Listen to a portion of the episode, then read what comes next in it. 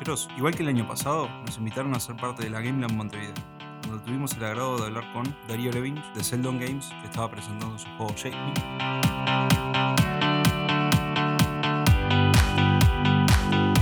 Bueno, Darío, ¿cómo estás? Muy bien, por suerte, muchas gracias. Gracias a vos por, por estar acá. Eh, Contame un poco de, de vos, quién sos y qué es lo que haces. Bueno, eh, mi nombre es Darío Levin, yo soy el director general de una empresa que se llama Seldon Games. Eh, básicamente la empresa fue fundada con el propósito de desarrollar un juego que se llama Shape Me, eh, que Shape Me es un juego multiplataforma que se va a encontrar disponible tanto en el App Store como en el Google Store, el Google Play, perdón, eh, a partir del 22 de diciembre. Y se encarga de todo lo que es la parte de la distribución una empresa que se llama Umbrella Games que tiene un partnership con nosotros.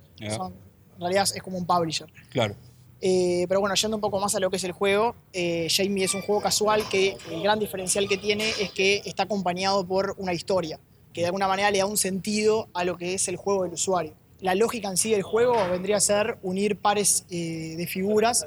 Al principio eh, arrancamos con figuras simples, como lo puede ser un cuadrado, un triángulo, un círculo, y después metemos otras lógicas como pueden ser la composición y la descomposición a partir de estas figuras que dije recién.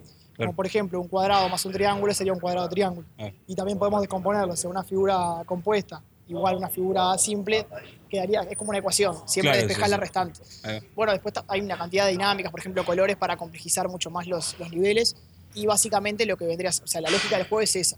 Después, también trayendo un poco lo que es el tema de la historia, el juego está fraccionado como en diferentes mundos y cada mundo tiene, por ejemplo, unos 10 niveles. Cada mundo está representado por un personaje que de alguna manera le da un contexto al juego de ese, de ese mundo. Entonces la idea es que a medida que vos vas transitando Ujú. eh, a lo largo del juego vas recolectando ciertos elementos de ese personaje eh, y de esa manera como que cuando al final recolectaste todos los, todos los elementos, como que de alguna manera re- revivís o encontrás a ese, a ese personaje. Claro.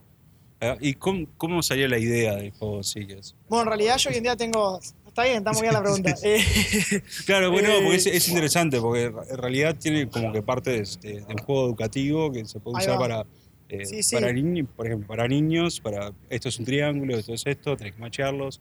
O sea, lo podés ver por ese lado y a su vez, o sea, tener una historia también es, Sí, es sí, algo no, diferente, ¿no? 100% estoy con- contigo en ese sentido que tiene una beta como media educativa. Sí. No sé tanto para niños porque realmente el juego se empieza a complejizar después y no sé hasta qué punto Claro, la cabeza de un niño da para entrar en esa lógica, pero sí es real que tiene una beta media educativa. Claro, Eh, por lo menos más en lo que es la parte de estrategia y la parte de la lógica en general. claro. Eh, pero bueno, yendo a la pregunta que me hiciste acerca de cómo arrancó, en realidad tengo que irme dos años para atrás a eh, un poco algo que no tiene nada que ver con, con- con los juegos. Yo eh, hoy, hoy día tengo 18 años eh, y yo ya programaba con 16, con 15, 16 años ya estaba programando. Entonces hice varias aplicaciones, hice por ejemplo la aplicación de, del Pepe Mujica en su momento, que Claro. fue como medio furor en Montevideo.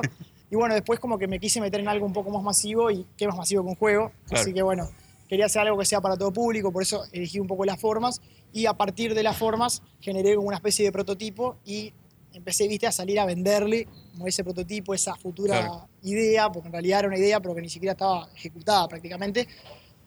Entonces la salí a vender, viste, a gente profesional. Sabía que necesitaba un diseñador, sabía que iba a necesitar un programador para Android, sabía que iba a necesitar cierta, cierta gente. Digo, uno no puede pretender hacer todo uno porque es imposible. Sí. No terminaba en dos años con seis personas. Imagínate cuánto me hubiera llevado solo. Eh, y bueno, me contacté con un diseñador, con un ingeniero en sonido y empezamos como a madurar la idea, hacerla crecer un poco más, hacer como, ver un poco cómo congeniar el mundo de la historia con el mundo del juego casual, porque no podemos ser demasiado invasivos con eso tampoco, Claro. porque en realidad no deja de ser un juego casual, es para la gente que va en el bondi, que va, viste, Sí, sí, eh, sí. en el ómnibus, perdón. Eh, y bueno, entonces como que congeniar eso fue bastante complicado y llevó su tiempo también. Y bueno, prácticamente en realidad nació un poco conmigo y después fue creciendo el proyecto un poco con la gente que se iba sumando, exacto. Cuando, vos cuando decías la parte de salir a vender, ¿salías a vender el como juntarte con, con alguien o salías a venderte a marcas? Sí, eso es muy cómico, muy cómico porque eh, en realidad como que uno tiene la imagen, yo te digo, uno salía a vender y de repente vos te imaginas una oficina, yo en un escritorio, pero era cero así. Sí, sí. Mi oficina, te explico, es arriba en el, en el tercer piso del Punta Carreta Shopping, en una plaza de comidas, ahí era mi oficina. Yo le decía a la gente, cuando vos llegás, me llamás por teléfono, nos juntamos en una mesa y char- charlamos. No había mucho protocolo, o sea, lo importante ahí era el proyecto, era lo que Claro. se quería hacer, no necesitaba una oficina, no necesitaba nada, el que le interesaba, le interesaba, y el que no le interesaba, hasta luego, y será otro. Claro. Eh, entonces, como que tal, era como re informal, pero por otro lado también el hecho de que eh, yo sea, de repente era, era más chico en ese momento, Eh, yo pensé que eso iba a ser algo que me iba a jugar en contra y todo lo contrario, la gente me tomaba más en serio porque decía, pa, de repente yo cuando tenía esa edad no estaba haciendo eso y Claro. vamos a darle bola. Y bueno, y así conseguí, conseguí gente. Hoy en día somos seis personas en Seldom Games, hay dos programadores, eh, dos diseñadores, un ingeniero de sonido y yo que me encargo de todo lo que es la parte de dirección.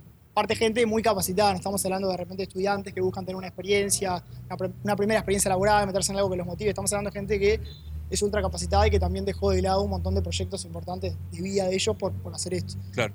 Así que, Y así, como, como recomendación, eh, porque justo to- tocaste un poco ese tema de, "Ta, lo puedo hacer yo solo, pero con seis personas hubiese tomado seis. O sea, la parte de tener un equipo te parece súper importante. Me O- parece, sí. O sea, a mí me parece que uno de los, de los factores que, ojo, mira que hace dos años capaz que no decía esto, pero una vez que uno lo vive también Sí. cambia un poco de, de opinión sobre algunas cosas.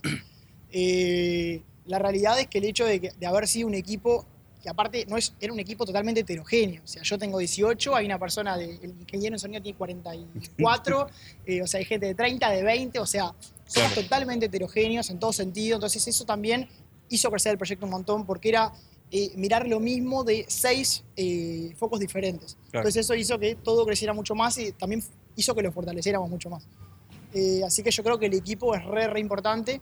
Por supuesto, uno también tenía que saber, y eso es algo que yo tenía que cuidar desde un principio, que yo sabía perfectamente qué era lo que yo quería hacer.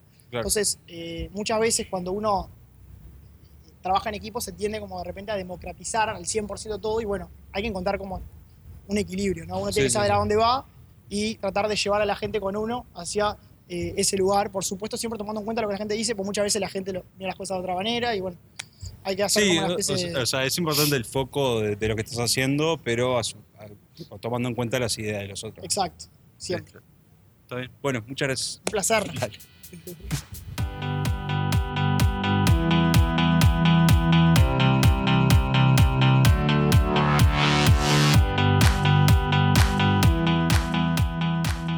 Gracias a todos por escuchar el episodio. Si querés saber más acerca de la GameLab Montevideo, puedes hacer clic en el link en nuestra página. Y si te gustó el episodio, déjanos un comentario en nuestro nuevo Facebook de Nico Presenta o reiteanos en la plataforma que nos escuches. Y ya podés escuchar los otros episodios de la GameLab Montevideo del 2016.